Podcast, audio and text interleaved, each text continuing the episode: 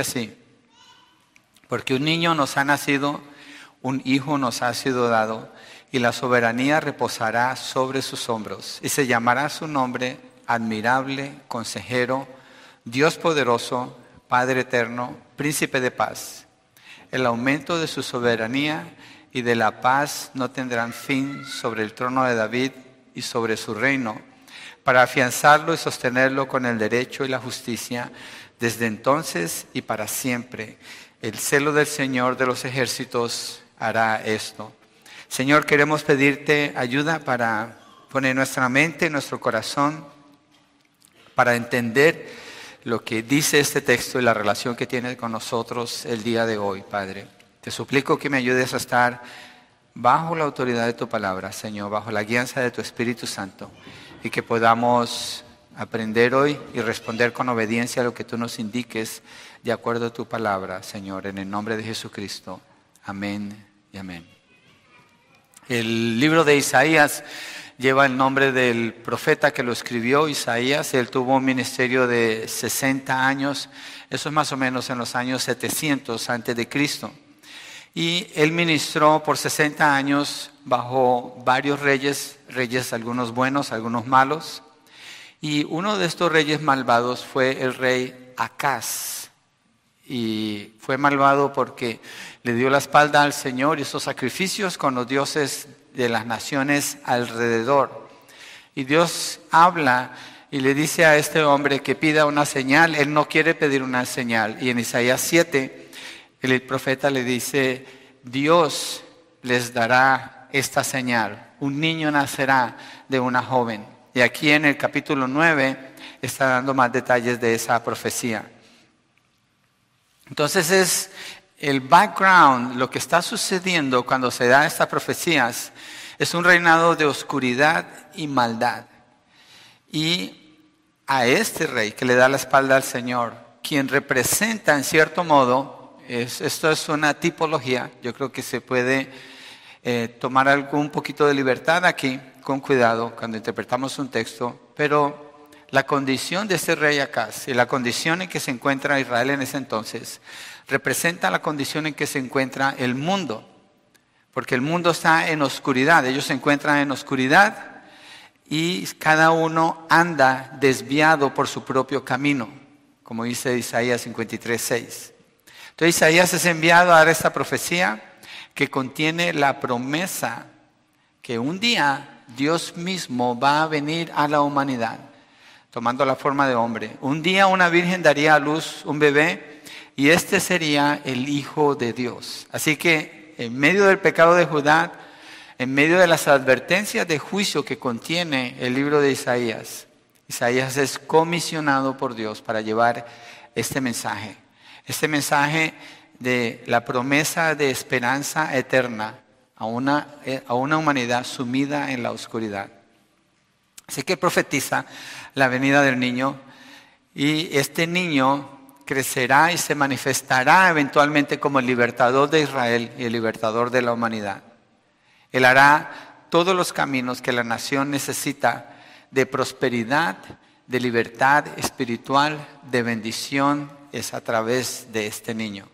Entonces, él es el que puede cambiar la situación en que se encuentra, Él es el que puede iluminar, Él es el camino que Israel necesita conocer. En Isaías 9.2 nos deja ver un poquito la condición en que se encuentra Israel en ese tiempo. Y también esto se cumple en el Nuevo Testamento. Isaías 9.2 dice, el pueblo que andaba en tinieblas ha visto gran luz. A los que habitan en tierra de sombra de muerte, la luz ha resplandecido sobre ellos. Y esta región que está describiendo es la que habla el verso 1, cuando habla de Zabulón y la tierra de Neftalí. Y se está refiriendo al, cuando dice, pero después lo hará glorioso por el camino del mar, estoy leyendo el verso 1, al otro lado del Jordán, Galilea de los gentiles. Jesús cuando viene, el bebé que es anunciado, él nace en Belén. Belén está cerca de Jerusalén. Belén es de Judea, de la región de Judea, en la parte más central de Israel. Pero el lugar donde él es criado es en Nazaret y eso es Galilea. Galilea de los gentiles, lo que muestra aún más oscuridad. Y dice que Él va a traer luz en esta región que está en oscuridad. Y esa es la luz que el mundo necesita. Nosotros, o el mundo hoy en día, equivale a Galilea. Bueno, eh, Judea también estaba en oscuridad. Más que tenía el privilegio de tener los sacerdotes y la religión como la tenían. Entonces, si se fijan, la condición del mundo así es. Israel esperaba un Mesías, pero el mundo, si nosotros analizamos cómo es el mundo, el mundo espera un Mesías. El mundo normalmente espera un Mesías y usa el término Mesías. Yo lo he escuchado con algunos gobernantes, con algunas personas ah, muy conocidas, donde se les atribuye ese título de Mesías, esperando a alguien que solucione el caos financiero, alguien que traiga paz, la paz que tanto anhela el mundo, alguien que traiga armonía en el mundo. Estaba viendo un video hace poco con Ray Comfort, donde las Naciones Unidas han hecho una declaración de paz a nivel mundial y han hecho una estatua para eh, una estatua que representa esa unidad y le, llaman como el guardián de la unidad. Y es bien interesante, porque esa estatua se parece a la bestia que describe el libro de Apocalipsis. Entonces el mundo lo que anhela para tener bendición, prosperidad y paz, solamente puede anhelar lo que es satánico sin darse cuenta. No se dan cuenta porque están en oscuridad. Satanás ha cegado el entendimiento de los que se pierden para que no vean la verdad. Entonces las anhelan, ese es un anhelo que Dios ha puesto en el corazón del ser humano.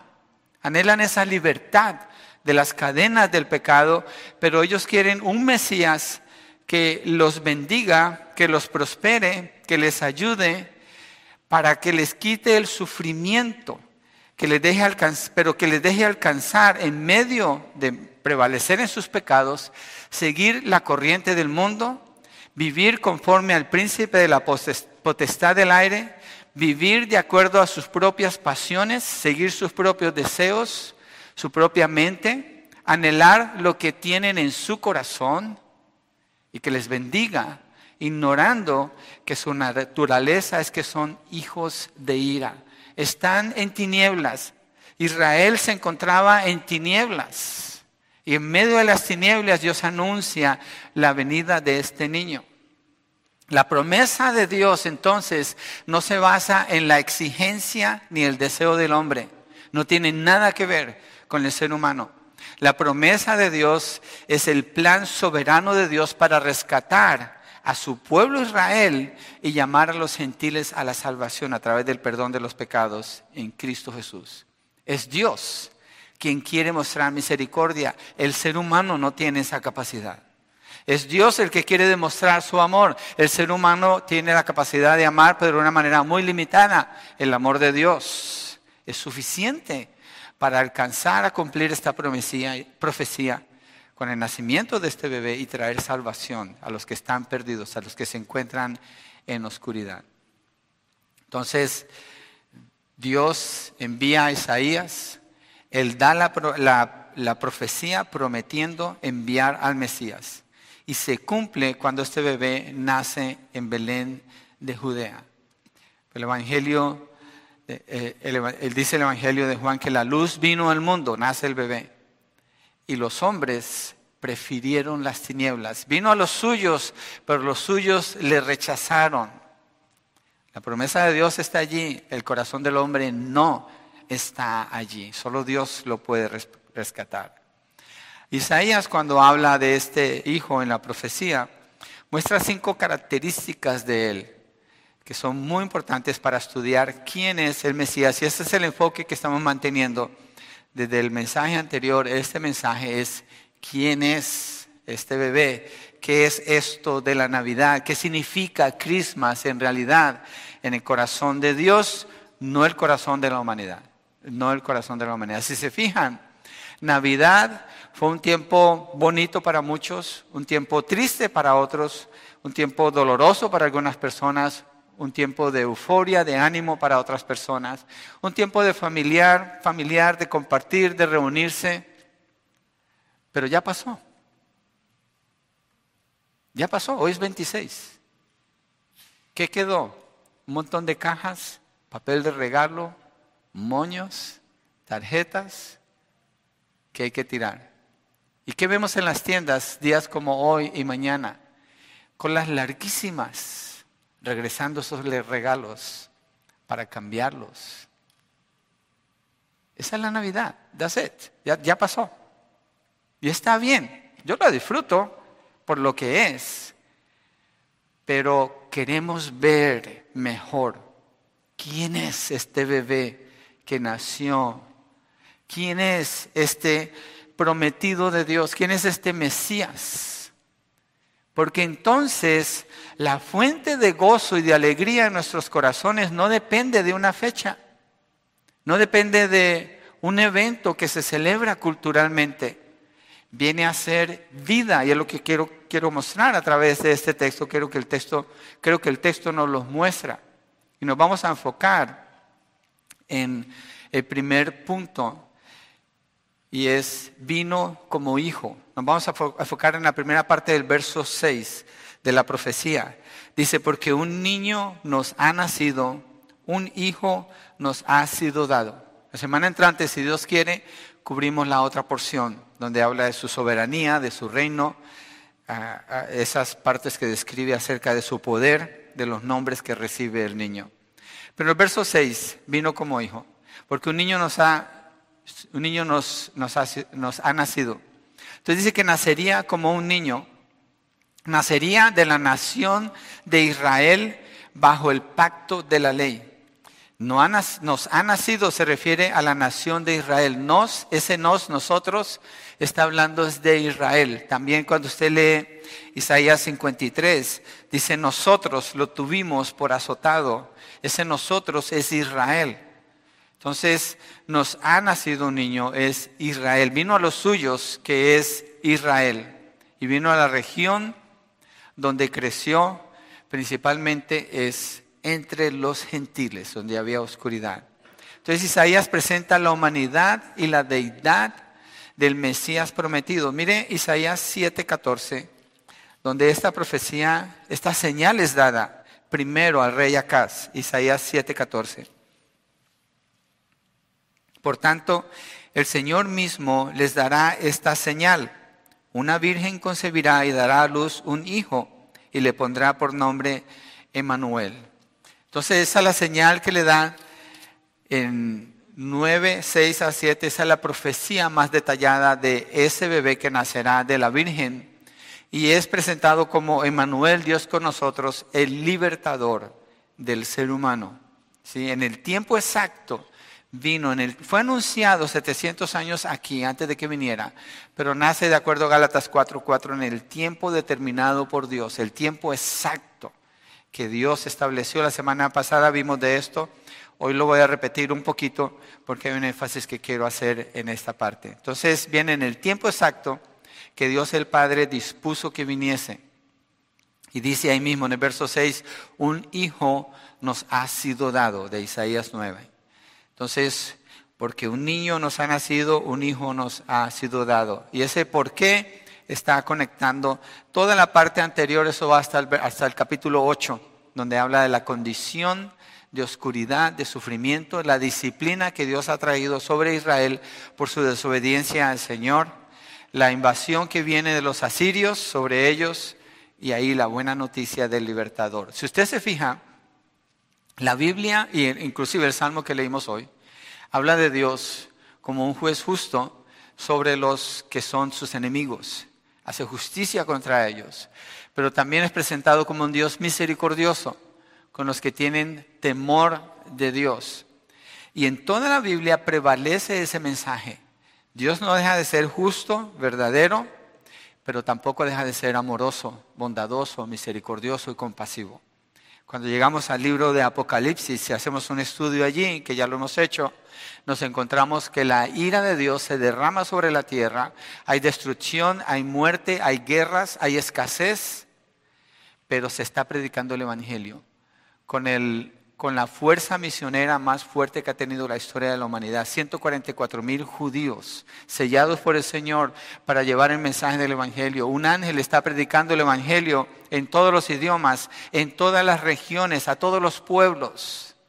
Y está cayendo la ira de Dios. Entonces, lo que vemos es la gracia de Dios extendida a la humanidad, pero una humanidad rechazando esa gracia y Dios todavía interviniendo a favor de los hombres para darle salvación a los que creen en Él. Entonces este Hijo nos ha sido dado, me lleva a Juan 3:16. Todos lo sabemos, ¿cierto? O hemos escuchado de este texto. Juan 3:16 dice, de tal manera amó Dios al mundo que dio a su Hijo unigénito, para que todo el que cree en Él no se pierda, mas tenga vida eterna. Entonces Dios dio a su Hijo. ¿sí? El tiempo en que el Dios, el Padre, envía al Hijo, lo envía en el cumplimiento de esa profecía en el tiempo exacto, adecuadamente en ambiente religioso, cultural y políticamente hablando. Religiosamente los judíos habían abandonado su idolatría a través de la aflicción que tuvieron con los babilonios, dejan la idolatría y se centran solamente en Dios. ¿sí? Antes de Esdras están en esta idolatría, después de Esdras hay un cambio, son llamados, libro de Nehemías, libro de Esdras, nos muestra eso en la en la historia de Israel y constituyen las sinagogas donde comienzan a adorar a Dios y que hacen allí, proclaman las escrituras y esto pone la condición apropiada para la venida del Mesías que ellos mismos habían anunciado. Cuando vemos en Mateo, cuando van a ser el bebé y los reyes, bueno, no, son, no, eran tres, ni eran reyes, ni eran magos, pero así, así usualmente decimos, pero los reyes que vienen a adorar al, bebé Jesús, le dicen a Herodes, ¿dónde está el rey que ha nacido? Dice que se escandaliza toda la ciudad junto con Herodes y Herodes llama a quién? A los sacerdotes judíos. Ellos tienen la ley, están en las sinagogas, tienen la palabra y les pregunta, ¿dónde va a nacer este rey? Lo que nos indica que es el tiempo adecuado de Dios. Ellos dicen dónde va a ser y confirman que es en Belén. Entonces, eh, religiosamente es el tiempo exacto en que él debe de nacer. Culturalmente, como vimos la semana pasada, el lenguaje principal es el griego, así que el mensaje es más fácil de comunicar. Políticamente, Roma es el imperio, traen la Pax Romana eh, eh, y proveen estabilidad económica y política y el sistema de caminos que establecen hace más fácil viajar de un lugar a otro con cierta seguridad. Este es el tiempo exacto que Dios preparó. Dios envió allí a su Hijo. Y dice que fue nacido de mujer y nacido bajo la ley. Estas son las condiciones en que nace ese bebé anunciado en Isaías 9:6. Miremos Juan 1.1, Juan 1.14 y Juan 1.18, para que miremos lo que nos dice la escritura de él de, la manera como nace y quién es este bebé. Juan 1.1 dice, en el principio ya existía el verbo y el verbo estaba con Dios y el verbo era Dios. Esta declaración indica, en el principio ya existía el verbo, Él no es un ser creado, es decir, Él es Dios, Él no es un ser creado. El verbo es Jesucristo. En el principio ya existía el verbo, el verbo estaba con Dios. ¿Qué está indicando esto? Que Jesucristo no es el Padre, Él es el Hijo. Está hablando de la Trinidad, de la relación en la Trinidad. Y después dice, y el verbo era Dios, afirmando la deidad del Señor Jesucristo. Entonces, es nacido de mujer, es nacido bajo la ley, pero es Dios el que está haciendo esto. Es Dios el que está tomando la forma de hombre. Verso 14, de ahí de Juan 1. El verbo se hizo carne, es cuando nace y habitó entre nosotros y vimos su gloria, gloria como del unigénito del Padre, lleno de gracia y de verdad. Se hizo carne. No, no está diciendo que María le dio vida a él, lo que está diciendo es que él tomó humanidad en él, él mismo se hizo carne y habitó entre nosotros, está hablando de su vida como hombre, y vimos su gloria, gloria como del unigénito del Padre lleno de gracia y de verdad, lo que está afirmando su deidad. Vimos su gloria, gloria, la gloria como del Padre. Está indicando que Él es igual al Padre en esencia. Es Dios habiéndose hecho hombre. Ahora el verso 18 dice, nadie ha visto jamás a Dios. El unigénito de Dios que está en el seno del Padre, Él lo ha dado a conocer. Lo cual indica como cuando le preguntan a él, muéstranos al Padre, ¿nos basta? Él dice, tanto tiempo llevo con ustedes y todavía no me conocen. Él no está diciendo que Él es el Padre. Él lo que está diciendo es que el Padre y Él son uno, uno en esencia, pero diferentes en persona. Entonces es, Él nace de mujer y el nacimiento del Señor Jesucristo en el tiempo que la promesa es dada, el tiempo de la, promesía, de la profecía y bajo la ley, en el tiempo donde Israel tiene la ley en las sinagogas. Predican la ley, la han volteado, pero tienen la ley. Entonces, Jesús, siendo 100% Dios, nació siendo 100% hombre. Él tiene dos naturalezas. 100% Dios para que su sacrificio fuera perfecto y 100% hombre para estar bajo la ley y así ser juzgado por la ley como culpable de los pecados del hombre, aunque él nunca pecó. Cuando toma los pecados del ser humano, de los hombres que él va a salvar en la cruz, entonces queda bajo la ley. En ese momento queda como culpable sin haber pecado. Es el cordero inmolado que satisface la ira de Dios. Por eso su sacrificio es perfecto. Por eso Dios puede salvar, por la manera como vino este Hijo que nos fue dado. Entonces es Dios para obtener el poder para salvar y es hombre para estar en la posición de sustituto por el pecado. Esa es, esa es la promesa de Dios.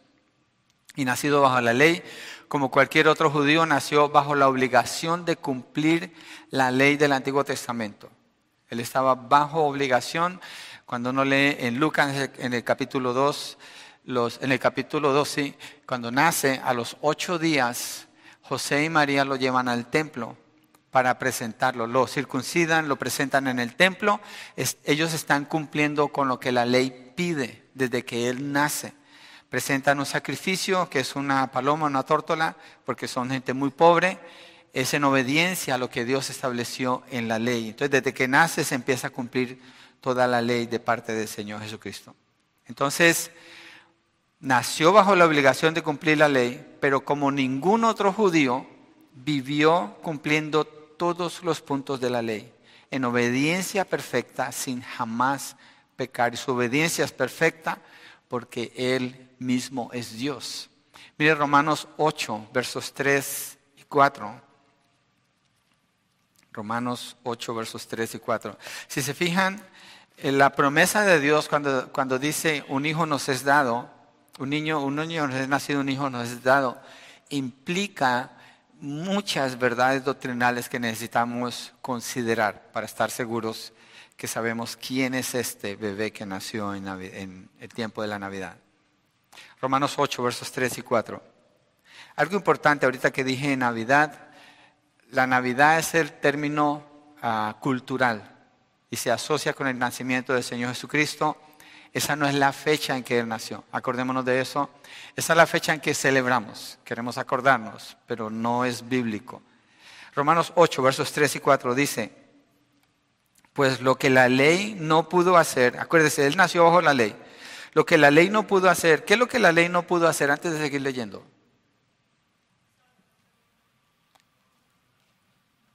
Salvarnos, ¿cierto?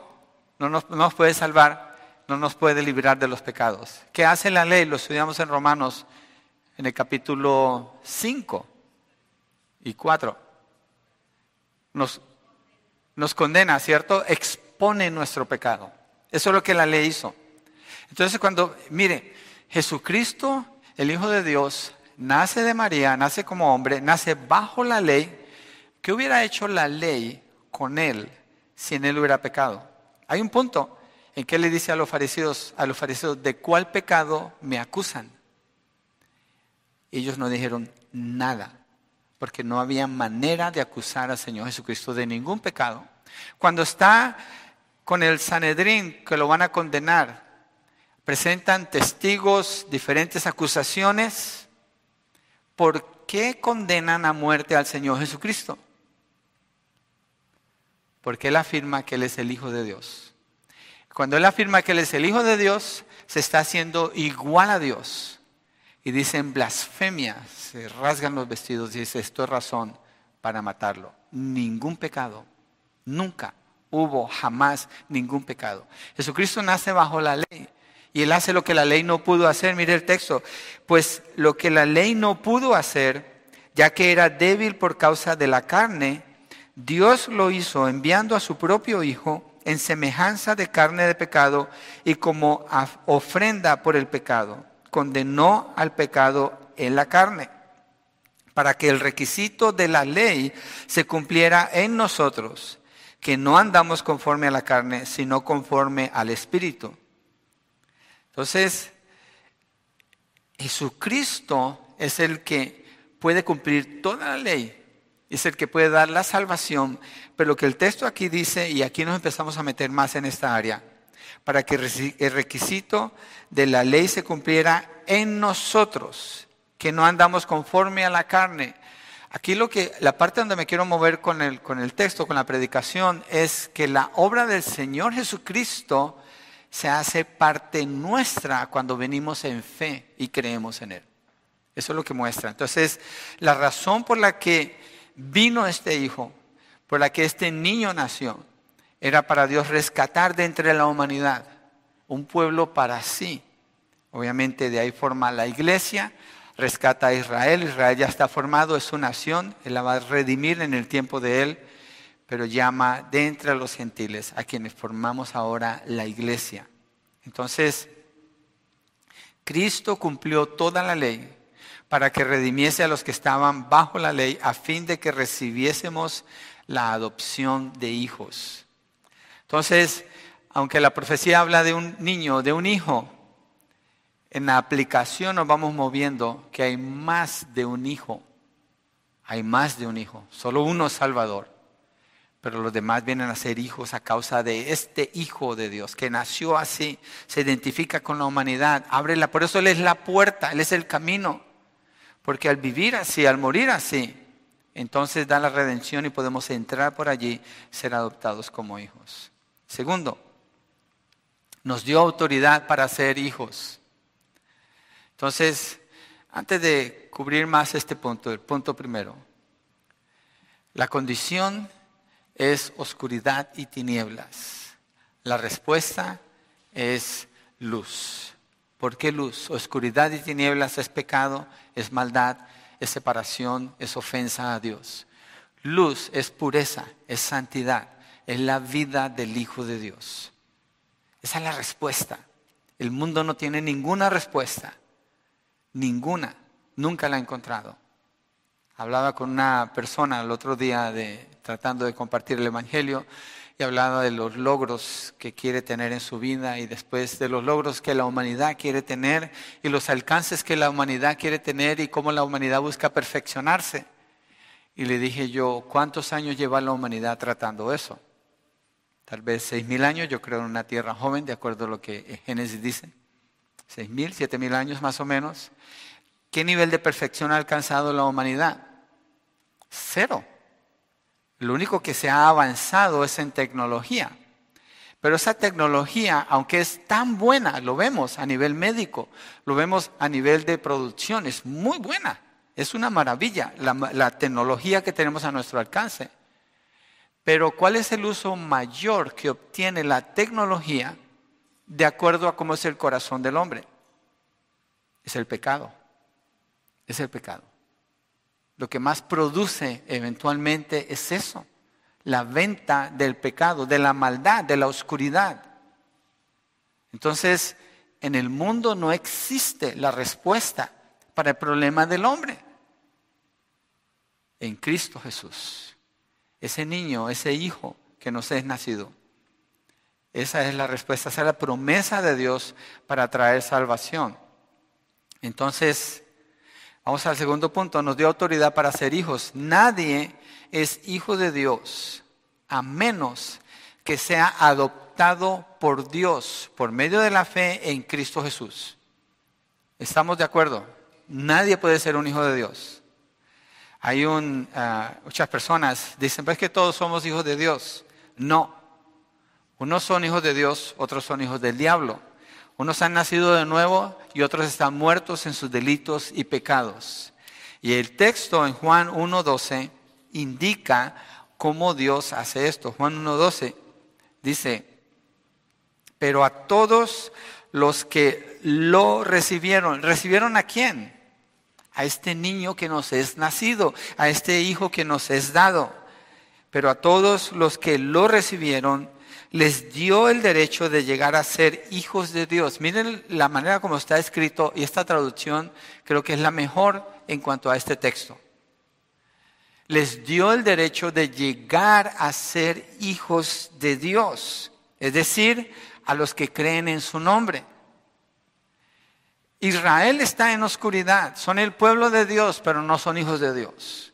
Y Dios envía a este niño, a este hijo, para que a través de él, cuando ellos crean en él, cuando entreguen sus vidas a él, entonces pasen más que una nación a ser hijos de Dios.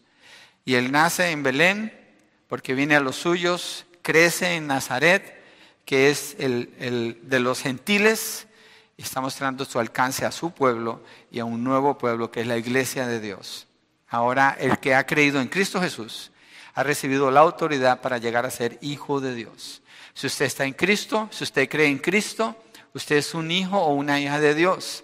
Si usted no está en Cristo, usted no es un hijo de Dios. Solamente puede ser hijo del diablo. No nos gusta oír eso, es lo que la palabra dice, así lo presenta. Mire la obra como está descrita en Hebreos 10.1. Vamos a ver Hebreos 10.1 y después 10 del 8 al 10. Hebreos 10.1. Y estamos enfocados ahora en la autoridad que Dios nos da para ser hijos de Dios y cómo es que Dios hizo esto. Hebreos 10.1. Pues ya que la ley solo tiene la sombra de los bienes futuros, y no la forma, no la forma misma de las cosas. Nunca puede, por los mismos sacrificios que ellos ofrecen continuamente, año tras año, hacer perfectos a los que se acercan. ¿Por qué dice que hacer perfectos el escritor de Hebreos? Para ser hijo de Dios, usted necesita ser una persona perfecta. No hay otra manera, es imposible. Y usted dice, pero ¿Cómo voy a ser perfecto? ¿Quién puede ser perfecto? Nadie es perfecto. Es una excusa que el mundo usa, pues nadie es perfecto. Por eso peco. Nadie es perfecto. Por eso uso el nombre de Dios en. Nadie es perfecto, por eso deshonro a mis padres. Nadie es perfecto. Es una excusa para pecar. Porque la palabra está hablando de perfección. El Hijo de Dios es perfecto. Alguien que sea Hijo de Dios tiene que estar en perfección. ¿Cuál perfección? Sigamos leyendo. Sigamos leyendo, vamos al verso 8 hasta el 10. Habiendo dicho anteriormente, sacrificios y ofrendas y holocaustos y sacrificios por el pecado no has querido, ni en ellos tú te has complacido, los cuales se ofrecen según la ley. Entonces dijo, he aquí, yo he venido para hacer tu voluntad, que está hablando de Jesucristo, el Hijo. Él quita lo primero para establecer lo segundo. Por esa voluntad hemos sido santificados mediante la ofrenda del cuerpo de Jesucristo, del, cuerpo de Cristo ofrecido una vez para siempre. Hemos sido santificados. Cuando Hebreo está hablando de hemos sido santificados, ¿cuánta santificación hemos recibido si es que estamos en Cristo? Toda. Toda. Dios cuando hace esta obra de la redención, cuando, cuando envía a su Hijo Jesucristo, es Dios tomando la forma de hombre. Cuando obedece la ley, Él obedece toda la ley. Cuando Él muere en la cruz por los pecados, Él muere por todos los pecados. Cuando resucita de entre los muertos al tercer día, da vida y dice que da vida en abundancia, vida eterna. ¿Qué tanto de esa vida? Toda la vida. ¿Por qué? Porque el que cree en Cristo recibe la autoridad de ser hecho hijo de Dios Es decir, esa persona es puesta en Cristo. Entonces ha recibido esa perfección, esa obra perfecta de Cristo. A eso me refiero. Es la obra perfecta de Cristo puesta a favor del creyente, la cual lo cubre ahora y es presentado así delante de Dios. De otra manera, no puede ser hijo de Dios. Por eso un hijo de Dios jamás debe usar ese término. Es que no somos perfectos. Al cabo no somos perfectos. O por eso hago lo que hago porque no somos perfectos. Es una negación de la obra de Cristo hablar así. Por eso el que no está en Cristo habla así, porque es verdad. Para ellos es verdad. Así están, así viven. Y no le sirven a Dios. ¿Por qué? Porque no son hijos de Dios. No son hijos de Dios. Cuando sus hijos están pequeños, ellos le obedecen a usted. Ellos comen de su mano, dependen de usted. Pero si es una persona que no es su hijo, es algo voluntario, si esa persona quiere estar allí o no. Es muy diferente que cuando es su hijo. Entonces, Dios ha hecho esta obra al haber enviado este hijo que nos fue dado, este niño que nació. Es una obra perfecta. Y Dios confirma la adopción de sus hijos por medio del regalo del Espíritu Santo. Miren Galatas 4.6. Galatas 4.6. Esto es muy importante para la fe del creyente, esto es muy importante para entender la obra que el Señor hace a través del cumplimiento de esa promesa. Galatas 4.6. Leámoslo desde el verso 4. 4, 5 y 6. Pero cuando vino la plenitud del tiempo, Dios envió a su Hijo, nacido de mujer, nacido bajo la ley, a fin de que redimiera a los que estaban bajo la ley, para que recibiéramos la adopción de hijos. Aquí está la obra. Y porque ustedes son hijos, Dios ha enviado el Espíritu de su Hijo a nuestros corazones, clamando, Abba Padre.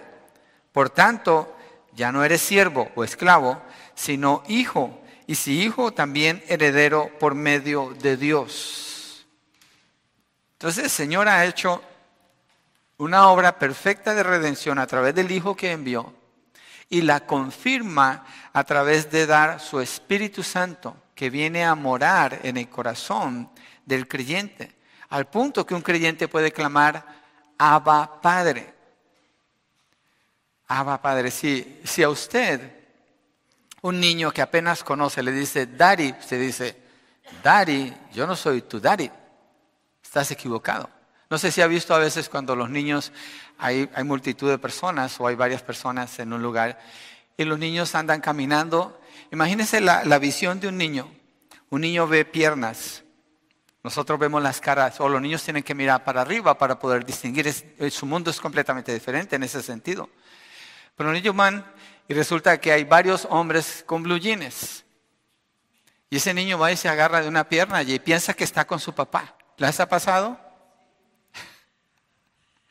Pero no es el papá, ese papá que va a decir, oh, mi hijo, no le va a decir, tú no eres mi hijo, tu papá está allá y lo lleva con él. ¿Cierto? Entonces ese niño, una vez que reconoce que ese no es su papá, no le va a decir, daddy. Unos lloran otros se sienten apenados y otros corren con su papá. Rápido.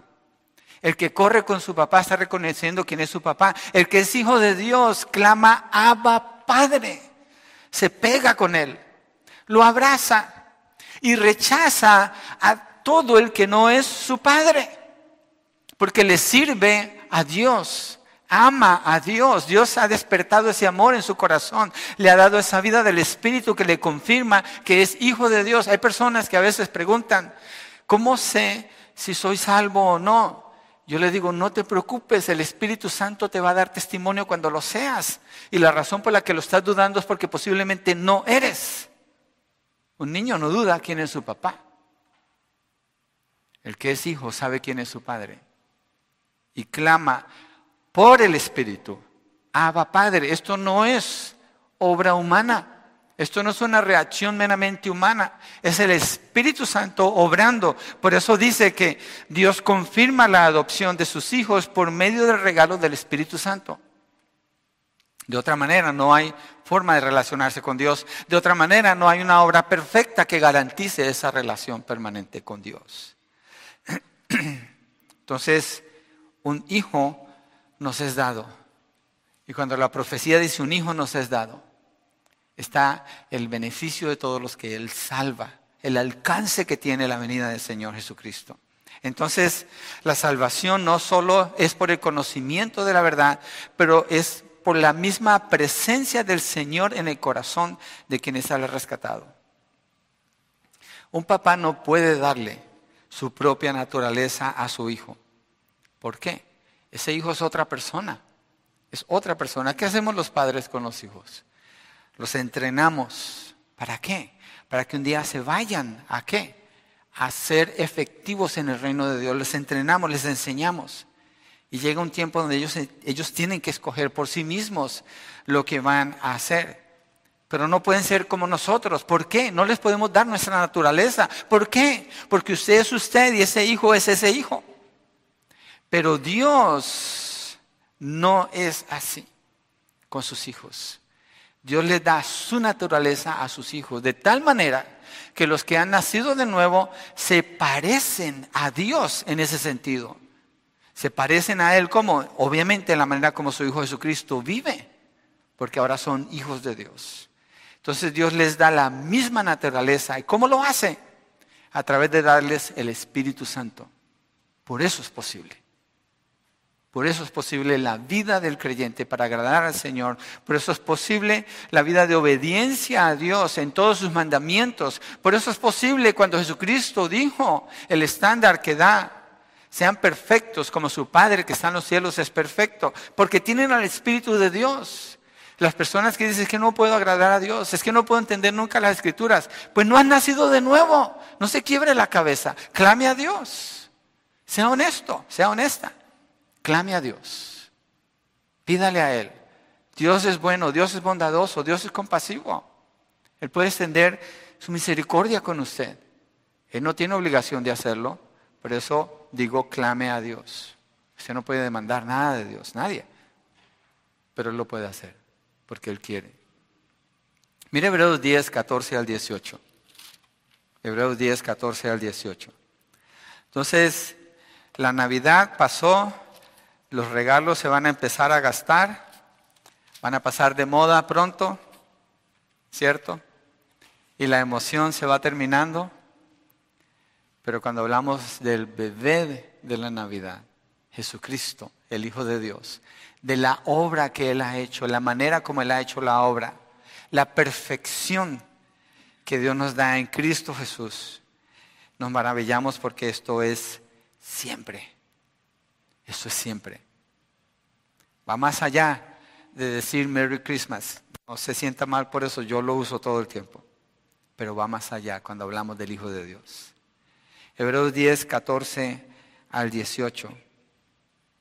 Dice, porque por una ofrenda Él ha hecho, ¿qué?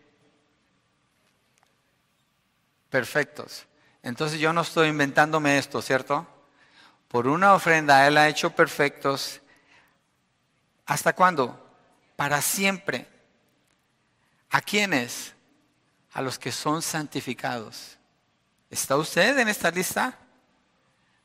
¿Está usted en esa lista? Si usted está en Cristo, esta es la realidad de su vida, esta es la obra que le ha hecho. Verso 15.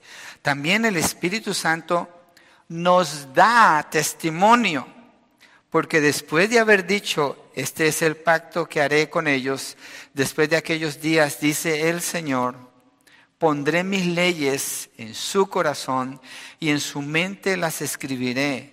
Añade, y nunca más, vamos hasta el 17 y 18, y nunca más me acordaré de sus pecados e iniquidades. Ahora bien, donde hay perdón de estas cosas, ya no hay ofrenda por el pecado.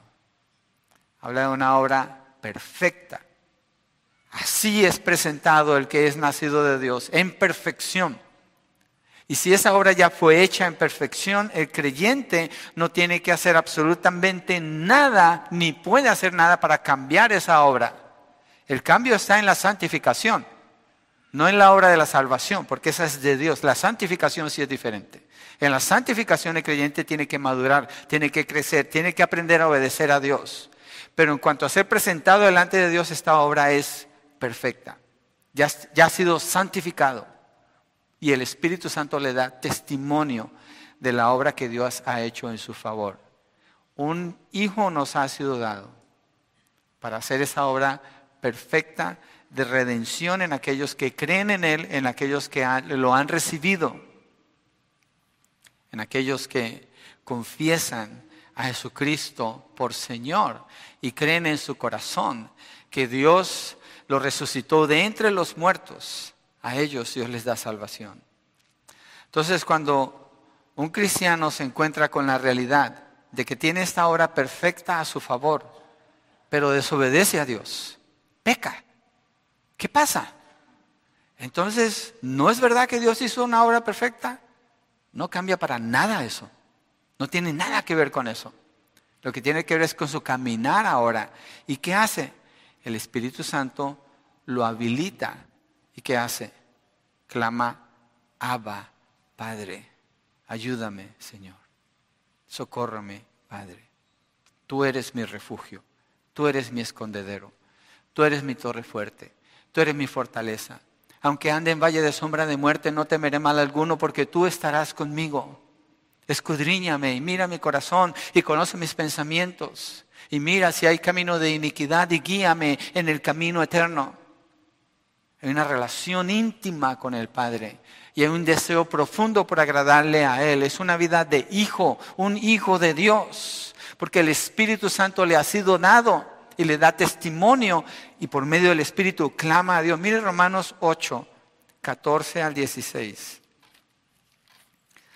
Romanos 8 del 14 al 16.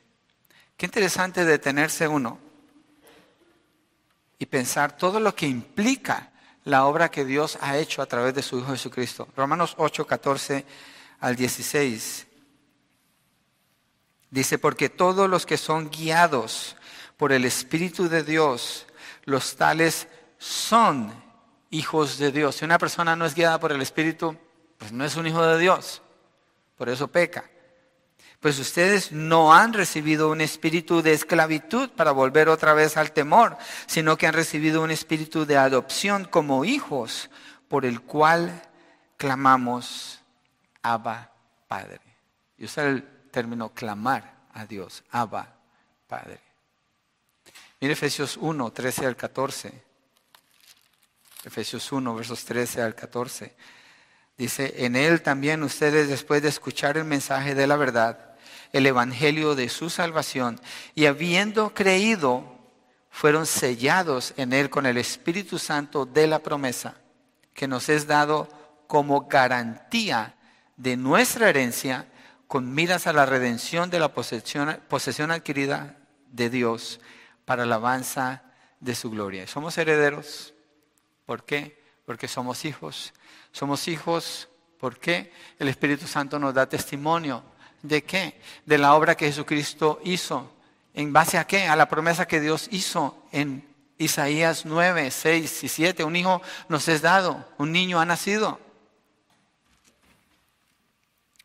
Entonces somos herederos. Como leímos ya antes, me adelanté al texto de Gálatas 4, del 4 al 7. Ya lo leímos y somos herederos por la obra que Él ha hecho. Entonces los creyentes por haber sido adoptados hijos son herederos y lo son juntamente con Cristo. No es algo individual que el ser humano puede alcanzar para nada. Todo lo que el Hijo posee es nuestro por herencia. Voy a decirlo otra vez que en Navidad queremos los regalos y está bien, se siente bien recibir los regalos y dar también, es mejor dar que recibir.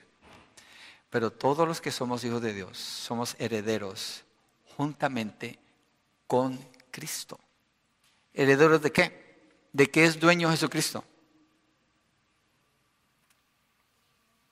Todo es de Él. Todo es de Él. Somos herederos juntamente con Él. ¿Cuándo? Ya. ¿Cómo sabemos eso? Porque el Espíritu Santo nos da testimonio y porque Dios ha prometido que Él viene para establecer su reino aquí en la tierra y después su reino eternal, donde vamos a reinar juntamente con Él por la eternidad. Wow. La gracia de Dios es impresionante y debe llevarnos a vivir en humildad.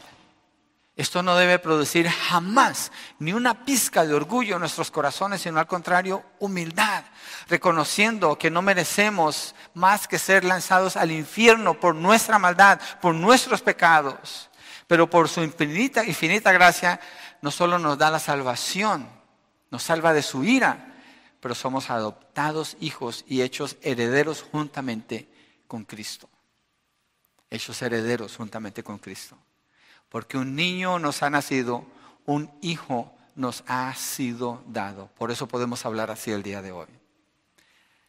Porque Jesús nació como un niño, vino como un hijo.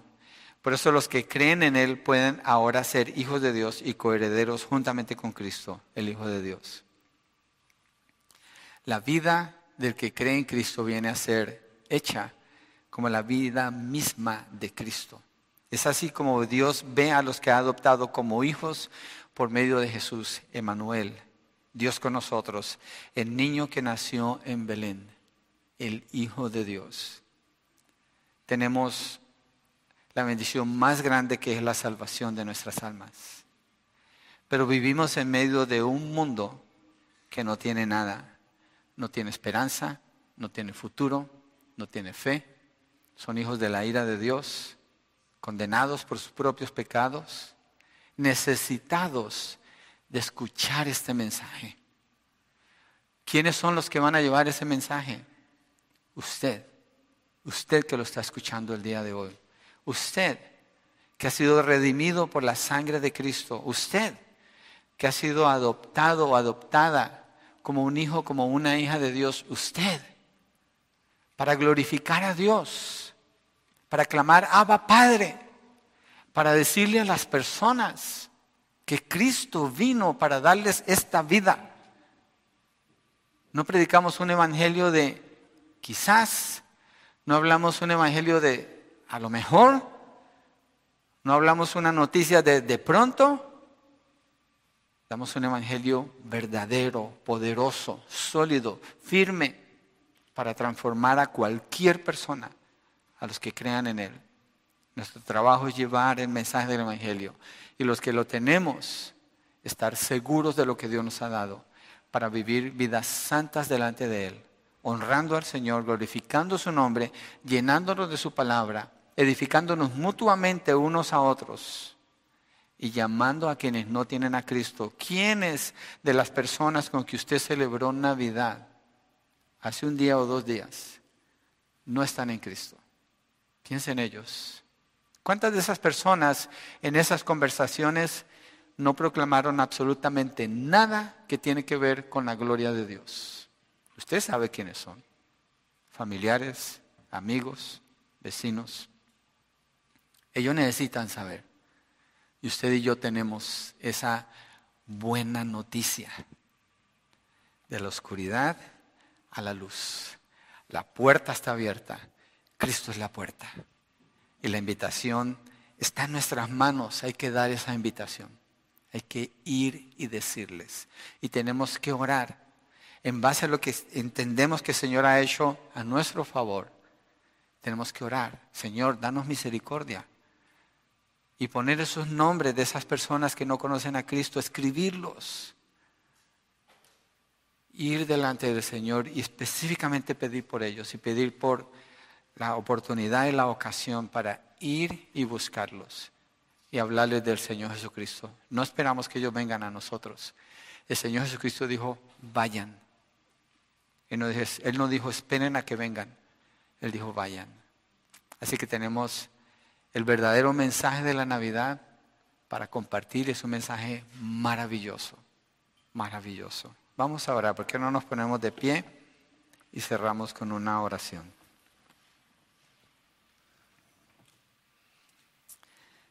Ah, gloria a Dios. Señor, gracias, gracias, gracias, gracias, Señor, por la promesa que Isaías predicó 700 años antes de que tú vinieras. Y exactamente como dice el capítulo 7, como dice el capítulo 9 y como dice en muchos otros lugares del Antiguo Testamento, así sucedió. Tú mostraste ser fiel, Señor. Tú mostraste ser poderoso para hacerlo en el día que habías establecido. Y tu hijo vino y nació de una mujer. Nació bajo la ley, bajo el gobierno de los romanos. En ese tiempo, bajo ese idioma, bajo esas condiciones, en un mundo lleno de tinieblas. Y hoy en día tú vives y reinas, Señor. Y tú puedes venir al corazón de todos los que creen en ti, en este mundo de tinieblas, este mundo que sufre tanto, Padre y es llamado al arrepentimiento. Y nosotros tenemos ese mensaje. Tenemos una seguridad tan grande, tan maravillosa, y nos deleitamos y nos gozamos en ella. Pero no nos fue dada para eso. Es parte de lo que podemos hacer. Nos fue dada para que llamemos a otros al arrepentimiento, que vengan a Cristo. Invitamos a las personas que están escuchando, venga a Cristo, venga Cristo, confiese sus pecados, reconozca su maldad delante de Dios y clame a Él por la salvación de su alma. Ese hijo que nos fue dado, ese niño que nació en Belén, Él es la salvación, Él es el Salvador, Él es el libertador, Él es quien puede perdonarle sus pecados y darle vida eterna. Señor, gracias por la obra maravillosa que disfrutamos el día de hoy, por la libertad que tenemos para escoger agradarte a ti ayúdanos a cada uno de nosotros. Danos de nuevo, Padre, ayúdanos a fielmente predicar el Evangelio.